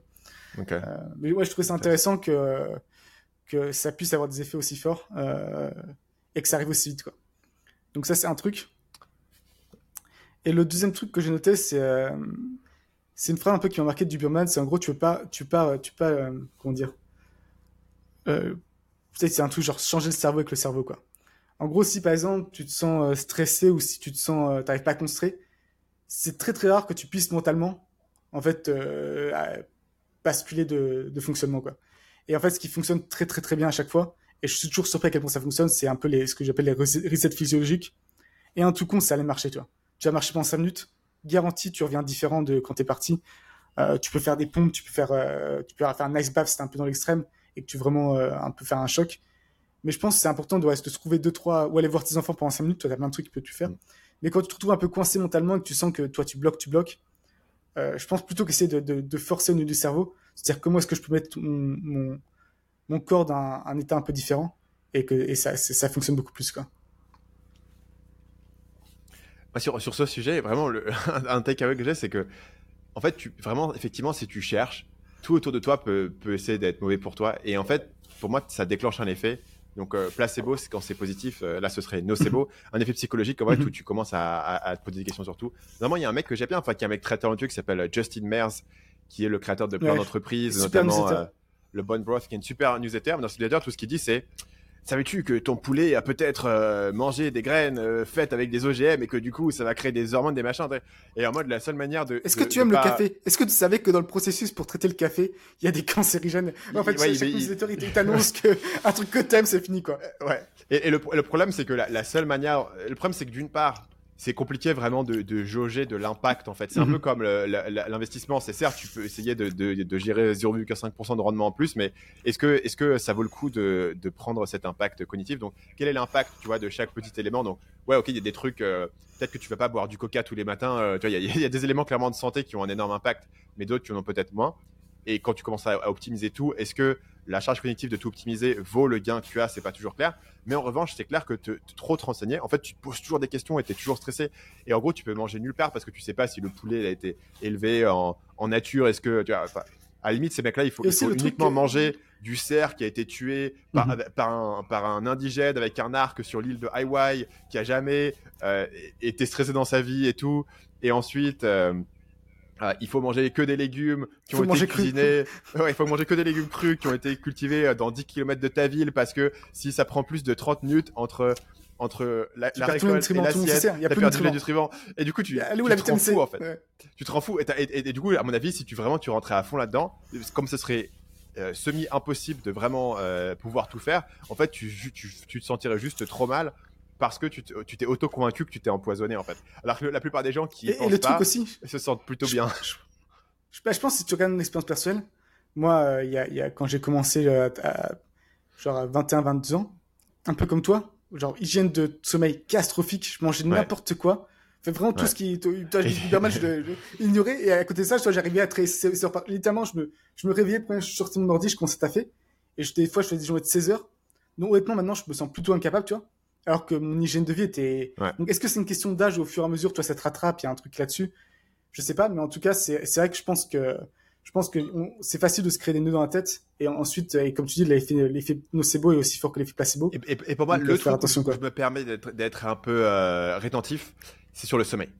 Et sur le sommeil, il y a mmh. un mhm. milliard de trucs, etc. Genre, euh, là, ce que j'ai commencé à faire, c'est, manger super tôt le soir, tu vois. Genre, mais un truc euh, de, de dingue, tu vois, commencer à, à dîner à, à 16h30 pour avoir fini de manger 3 heures avant de te coucher. Pour pas digérer. Euh, toutes les lumières avant, pour pas digérer. Et j'ai l'impression que ça fait une différence, tu vois. Genre les suppléments, le magnésium, le machin. Le sommeil, pour moi, c'est ultra cheaté et ça fait une différence colossale. Et là, pour le coup, je l'ai vraiment remarqué. Genre, vraiment des jours où je me, où je, où, où je me sentais dépressif, tu vois, genre en mode euh, mhm. vraiment ma vie ne va nulle part et tout. Et c'était juste parce que j'avais mal dormi, tu vois. -hmm. Maintenant, aujourd'hui, je le sais, donc je suis un peu protégé là-dessus. Ou en gros, je suis juste, bah, du coup, je suis juste fatigué, en fait. Ça sert à rien de, de dire ah ok j'ai pas trop d'énergie j'ai pas trop de motivation ça veut dire que je fais pas les bonnes choses dans ma vie tu vois j'essaie pas de projeter de mmh. d'analyser les trucs je me dis juste bah j'ai mal dormi c'est comme ça mais vraiment pour moi le sommeil a un, un impact énorme et du coup j'essaie de l'optimiser et en plus le sommeil tu as plus de contrôle parce que optimiser l'ensemble de ta nutrition en fait c'est très très dur parce qu'il faut remonter la supply chain euh, jusque dans quel terreau le truc a été cultivé et tout ça devient ça devient vachement compliqué euh, et pour moi, niveau nutrition, je me sens, je me sens assez bon en fait. Je pense que niveau nutrition, il faut surtout éviter certaines erreurs euh, qui, sont, qui sont faciles à commettre, notamment. Euh, euh, le sucre. Qu'est-ce hein, que tu manges le midi Le sucre, tu vois, les, les, les, pics de glucose. Du coup, là, tu vois, une optimisation qui, je pense, a du sens, c'est de, de, porter un, un glucose monitor. J'ai pas été jusque-là, mais je connais beaucoup de gens qui l'ont fait, et c'est assez populaire en ce moment aux US, pour euh, pendant un mois mesurer tous tes pics de glucose et voir s'il y a des aliments auxquels tu réagis particulièrement. Peut-être qu'il faut changer dans, dans, dans, ton alimentation. Et ça, je pense que globalement, c'est une approche qui est assez logique, c'est que plutôt que te dire il faut que je fasse tout parfait, essaye de, trouver un truc qui fonctionne pour toi. Le 80 Et là, tu peux mesurer et, voir en fait finalement est-ce que, est que ça fait une différence ou non? Bah, ça fait pas de différence. C'est ok, tu vois, si ton si pas fait le petit déjeuner exactement optimisé de Brian Johnson qui a, qui a mis euh, des noix de cajou cultivées au Pérou par, euh, par des, des, des, des, enfants albinos euh, parce que c'est exactement là où il y a le plus de nutriments, c'est pas très grave en fait. Dans l'absolu, tant que tu as mhm. évité les grosses erreurs. Et je pense qu'une fois que tu as. et que ces erreurs, en fait, elles sont assez évidentes dans l'absolu et tu sais quand tu les fais, tu vas, les, tu vas le sentir assez vite. Tu penses quoi que du coup, parce que tu dis que toi, quand tu as mal dormi, tu peux être divètement dépressif, toi, ça peut être un, peu pareil pour moi. Tu penses quoi de à quel point peut-être beaucoup de problèmes que les gens pensent être psychologiques en fait, sont physiologiques, en fait? Ouais. Ils ont l'impression que l'anxiété, c'est peut-être leur, euh, leur microbiome, je sais pas quoi, qui est tellement défoncé qu'il envoie les mauvais signaux, les mauvais signaux. Et à quel point, en fait, potentiellement, ça. Parce que je connais des, je connais des gens, tu vois, qui, qui dorment très mal, qui mangent très mal, qui. Euh, toi, ou et, bon, forcément, ça va pas t'aider, quoi. toi, c'est, tu travailles un peu, t'es un peu à contre-courant, quoi. Tu penses quoi de ça? Moi, il y, y, avait un élément qui est, pour moi, qui était très clair, et je me base surtout sur mon expérience, c'est euh, courir, en fait. Euh, moi, je cours beaucoup, mais pendant un moment, je courais vraiment tous les jours. Genre, pendant un moment, je courais 14 km par jour. Euh, et le truc, c'est que, en fait, ça, c'était mon remède incroyable contre l'anxiété, en fait. À partir du moment où ce que je faisais, c'est que je travaillais, et à la fin de la journée de travail, j'allais courir, ce qui est différent de ce que je fais aujourd'hui. Et en fait, ça me, ça me reset, en fait. Ou alors, sinon, pendant la, soirée, en fait, j'étais complètement euh, un peu déclingue, j'étais toujours en train d'y penser. Donc, du coup, il fallait que je, je, regarde des vidéos YouTube, etc., pour me distraire. Et que du coup, j'étais un, j'étais un peu déclingue. En fait, la, course éliminait euh, physiquement, en fait, tout toute cette énergie, tout ce stress, etc., et, me, et me reset. Et, et, si je le faisais pas, tout, je, sentais vachement plus d'anxiété, tout, tout allait mal, etc. Aujourd'hui, je suis un peu moins dépendant et je cours un peu moins souvent qu'avant. Je cours maintenant, tu vois, trois fois par semaine, mais j'ai pas besoin de, courir tous les jours. Euh, et ça, c'était clairement une énorme différence. C'était une grande révélation pour moi parce que c'était la première fois où je faisais vraiment du sport de, de manière très très régulière et, euh, et, de, manière un peu un peu intensive. Et, euh, et, donc du coup, effectivement, tous ces problèmes-là, tu peux supposer qu'il existe des des solutions qui sont, qui sont plus simples qu'elles en ont l'air en fait. Euh. En plus, tout ça, c'est un peu un positif feedback loop. Quoi. En fait, si tu fais du sport, tu vas plus facilement t'endormir. Si tu t'endors mieux, tu vas être plus discipliné par rapport à la nourriture, tu éviteras. Toi, c'est très mm. connu quand tu es fatigué, tu vas moins bien manger. Vu que tu vas mieux manger, bah, tu auras plus d'énergie pour faire du sport. en fait, soit tu es dans un cercle vicieux, soit dans un cercle vertueux. Et donc, comment se mettre dans un cercle vertueux euh, euh, Je pense que c'est une question à se poser. Quoi. ouais.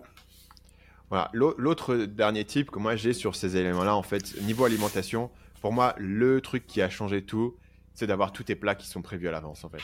De pas avoir de mhm. décision à prendre sur le coup à ce niveau-là. Euh, parce que moi, en fait, quand je dois prendre des décisions de quoi bouffer, mes décisions, elles sont, elles sont pas incroyables. Euh, je vais, je vais me dire, ah tiens, je vais peut-être bouffer un burrito chez le Mexicain et tout. Mais en fait, cette décision, je la prends une fois toutes les deux semaines. Parce que tous mes plats sont préparés à l'avance. Et pour le coup, moi, je suis toujours. Hein, moi, tu me réduis la friction cognitive, tu peux me faire tout ce que tu veux. Une fois que tu me mets sur des rails, je fais. Moi, moi, tu me dis, ah tiens, tu peux manger euh, cette salade avec du poulet qui est là préparé, ou tu peux essayer de réfléchir à commander autre chose. Je vais jamais essayer de réfléchir à commander autre chose. Euh, jamais, tu vois. Donc, une fois que mon, plat est prêt, mon truc est là, dans le frigo, je suis très content et je le mange sans me poser aucune question, sans aucune friction, sans me forcer, sans rien.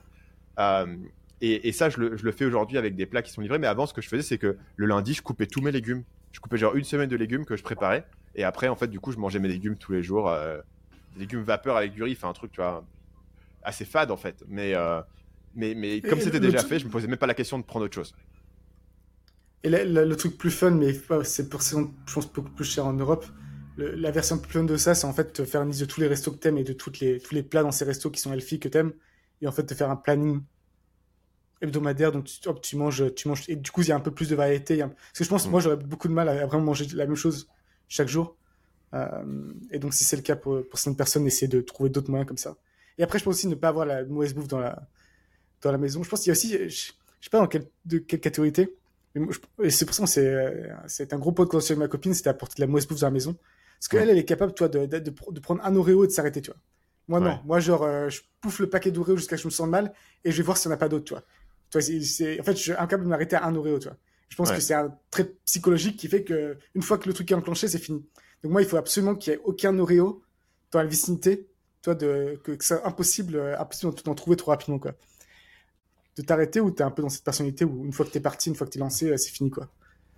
Euh, moi, moi, en fait, je pense que c'est globalement plus simple de ne pas faire un truc. Si t'es genre une personne qui, qui, qui ne bouffe pas d'Oreo, bah, c'est un peu comme je- tu fumes pas. C'est pas en Ouais. genre, Hmm, Ah, ça je vais pas fumer une cigarette, juste Ouais. une, ça fera pas de mal, etc. Tu vois, t'es juste une personne qui fume pas, tu vas pas prendre de cigarette et c'est fini.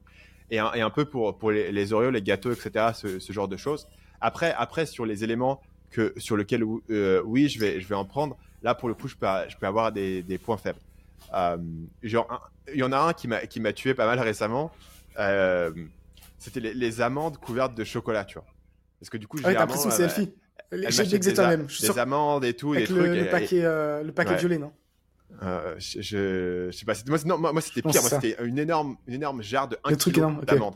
Un, un truc Ok. que Kirkland euh, trouvait, tu vois. Et du coup, elle m'achète des amandes et tout, et tu vois, j'aime bien des amandes. Elle me fait, ah tiens, t'ai acheté des amandes au chocolat, tu vas trop sympa.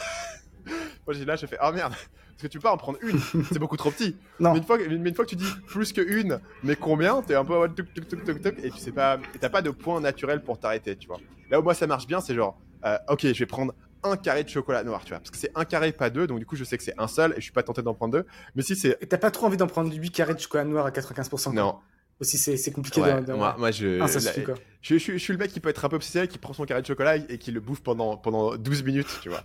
Ouais, c'est comme ça que je bouffe mon chocolat. Mais sur les amandes, où, où elles étaient là et tu savais pas en fait comment t'en avais mangé, euh, c'était un peu mortel. Donc là, du coup, j'ai fait, bon, bah, c'était très gentil, hein, les amandes, et j'ai bien kiffé, mais on va pas, on va pas refaire l'expérience.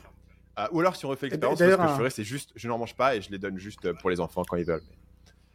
Un, un test pour savoir si vous avez, euh, si vous bouffez trop de sucre, c'est quel niveau de chocolat vous pouvez accepter, tu vois. Si vous, pour vous, n'importe quel, rien qu'au-dessus de 70% de cacao, c'est immangeable, c'est que vous prenez trop de sucre, en fait, vous êtes totalement désensibilisé. Parce que même dans du chocolat à 95%, il y a encore un peu de sucre. Et notamment, c'est l'impression, mon fils, il mange du chocolat noir à 95%, et il trouve ça délicieux parce que lui, il bouffe pas beaucoup de sucre, donc il Mm. sent le sucre, en fait. Euh, donc ouais, c'est un bon test. Et moi, moi, j'ai évolué tôt. J'étais, avant 70%, c'était pas bon, maintenant, je peux faire du 95%. Donc c'est un moyen facile de savoir où vous en êtes euh, par rapport à votre consommation de sucre. Euh, et j'ai une dernière question pour le fun avant de terminer. Est-ce que ton fils, il est obsédé par le fromage? Parce que ma fille, elle est obsédée par le fromage. ouais. Il faut que tous les plats, quel que ce soit, si c'est une brochette Ah. tu vois, du mooping, une Mm. brochette, il faut qu'il y ait du fromage. Elle, enfin, elle est pas obligée, elle peut manger sans fromage. Elle va demander est-ce qu'on peut mettre du fromage dessus? Et t'es un peu en mode bah, why not? Il n'y a, pas de loi contre le fromage, mais sur le riz, sur tout. Enfin, s'il y a du tout, pour elle, tout peut être amélioré avec du fromage. Et c'est drôle parce que moi, j'étais comme ça quand j'étais quand j'étais enfant. Tu vois. Tout pouvait être amélioré en mettant du fromage. Tu me donnes n'importe quel plat, bah, je vais mettre du fromage dessus. Et, euh, et ce qui est bizarre, c'est que à la maison, je suis pas comme ça. En fait, j'ai arrêté de mettre du fromage sur tout parce que, enfin, c'est pas forcément euh, la meilleure idée. Et en plus, si c'était pas forcément le, le meilleur fromage. Et, et du coup, j'ai l'impression qu'elle l'a eu d'un point de vue génétique, tu vois. Elle l'a pas eu d'un point de vue comportemental. Elle l'a eu genre naturellement. C'est Elle, elle s'est auto, auto, euh, elle a auto kiffé le fromage. Ce qui m'a fait beaucoup réfléchir sur sur mon enfance à, à bouffer des pâtes. Où je me souviens, ce que tout le monde me disait, tout le monde se foutait de ma gueule. Genre, t'as mis plus de fromage que de pâtes. T'as fait, t'as fait des T'as pas fait des pâtes fromage, t'as fait du fromage aux pâtes. Mais j'étais mais arrêtez de me faire chier avec mon putain de fromage, c'est bon. Mon paquet de présents, il coûte 2 euros. Allez pas me dire que je peux pas le vider à chaque fois. ça me faisait chier. Du coup, du coup, dès qu'elle me dit fromage, je fais vas-y, du fromage, ma fille. C'est pour ça que je travaille. Papa, il travaille pour t'acheter du fromage euh, overshare en Thaïlande à 4 fois le prix. C'est pas grave, vas-y, open bar. Il y a des familles où ils t'achètent tous les livres que tu veux, nous on t'achète tout le fromage. Fromage que tu veux. Ok, bah merci Stan pour avoir partagé cette, euh, cette expérience. C'était les, les 3 minutes les plus utiles du podcast. euh. Ah, bah, c'est comme ça, c'est plus ça. la consolation de fromage de la fille de Stan. Ah bah donc du coup, du coup euh, pour, pour, pour, les, pour les rares personnes qui ont été jusqu'au bout de l'épisode, euh, mettez-nous en commentaire bien sûr euh, le mot-clé fromage. Et si on est encore en dessous de 1000 abonnés, ce qui serait honnêtement un scandale si à notre troisième épisode on a encore moins de 1000 abonnés, vous avez une chance, notre offre spéciale est encore disponible. Vous pouvez vous abonner à la chaîne euh, Le Trilliard, point d'exclamation, sur euh, YouTube et nous dire dans les commentaires quel numéro vous, avez euh, d'abonnés, puisque jusqu'à 1000 abonnés, on peut voir le numéro exact. Et euh, c'est toujours marrant de voir les, gens un par un qui s'abonnent. Et à la fin, vous pourrez dire que vous faites partie des euh, 1000 premiers abonnés. Sur ce, on vous dit à la semaine prochaine. À la prochaine. Je pense que c'était vraiment pas mal celui-là, en termes de timing, en termes